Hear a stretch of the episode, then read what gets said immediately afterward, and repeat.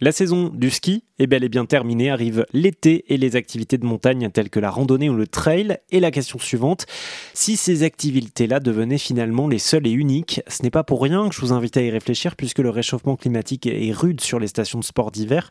Le déficit de neige pousse les plus riches d'entre elles à tout miser sur la neige artificielle. Mais ça, ça ne pourrait durer qu'un temps. Bonjour Valérie Pommier. Bonjour. Valérie Pommier, vous êtes la fondatrice de Résilience Montagne. Est-ce qu'on a l'exemple de stations qui ont déjà réussi à, s'adapter ou, en tout cas à changer complètement le, modèle? Est-ce que vous avez déjà vu ça, vous, dans les Alpes ou dans les Pyrénées françaises? Alors, euh, il y a beaucoup de marketing territorial. On parle beaucoup de transition, mais on n'agit pas trop parce que parce qu'effectivement, il n'y a pas de modèle qui existe. On ne va pas chercher un modèle dans un livre et on l'applique. Il y a une station en France qui a décidé d'apporter, d'amener une vraie transition en montagne. Elle est ni dans les Alpes, ni dans les Pyrénées, elle est dans le Jura. C'est la station de Métabier. Alors, c'est une station qui est très intéressante parce qu'ils ont décidé de passer le cap, en fait. Ils arrêtent les investissements du tout ski, ce qui est, ce qui est, ce qui est super. Et ils essaient de faire travailler leurs habitants en passant par les territoires eux-mêmes. Quelle image quelle histoire on a envie d'inventer sur notre territoire pour rester attractif. On parle aux habitants, aux socioprofessionnels, aux, aux acteurs euh, locaux, au monde économique.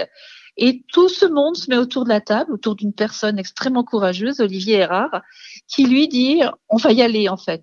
Alors il n'a pas, il n'a pas l'histoire écrite. Hein. Il va un peu euh, dans, dans le vide, on va dire, mais il a le mérite d'y aller. Donc c'est Métabier, oui, il y en a une seule actuellement qui le fait. Euh, je voudrais vous donner un, exemple, Valérie. Une station pyrénéenne, euh, c'est Puigmal. Alors, je ne sais pas si je le prononce très bien. C'est une station qui a euh, inauguré euh, à l'hiver dernier euh, le fait d'être un site d'accueil quatre saisons, donc de mettre en place du trail, du VTT, du ski de randonnée, comme vous venez de le dire, aussi en hiver pour essayer de sortir du tout ski. est-ce que est-ce que c'est une, bonne chose ça que les stations commencent à, réfléchir au-delà de l'adaptation pour trouver de la neige artificielle et en fabriquer à d'autres activités simplement à développer pendant l'hiver? Bah, moi, je dirais oui. Aujourd'hui, la, la, montagne est un, écosystème euh, qui. Alors, on, on a développé le, le, le ski parce qu'économiquement, on nous vend du ski depuis 60 ans et c'est tant mieux. Je veux dire, euh, il y avait de la neige et ça le permettait. Mais, euh, mais nos anciens ne, ne, faisaient pas de, pas de ski. Pourquoi pas développer de nouvelles activités? Après, chacun, euh, chaque territoire euh, s'adapte selon justement ces contraintes euh, de, de versant, de, ce qu'on connaît d'enneigement ou pas. Mais euh, je, pense que d'essayer de trouver un modèle de remplacement au ski, coûte que coûte, pour générer une activité, c'est pas forcément la, solution parce que pour générer la même activité de ski, il faudra augmenter fortement euh, les autres activités. Il faudra vraiment multiplier, euh, je ne sais pas par combien, ces activités euh, variées à côté pour pour compenser le, ski.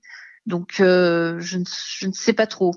Mais effectivement, c'est bien parce que au moins on actionne une autre communication. Et il faut que les gens viennent à la montagne et pas au ski, en fait. Valérie Pommier de Résilience Montagne, l'association qui sensibilise au réchauffement climatique euh, dans nos massifs. Et on poursuit cette discussion cette semaine à l'antenne euh, en podcast ou sur rzn.fr.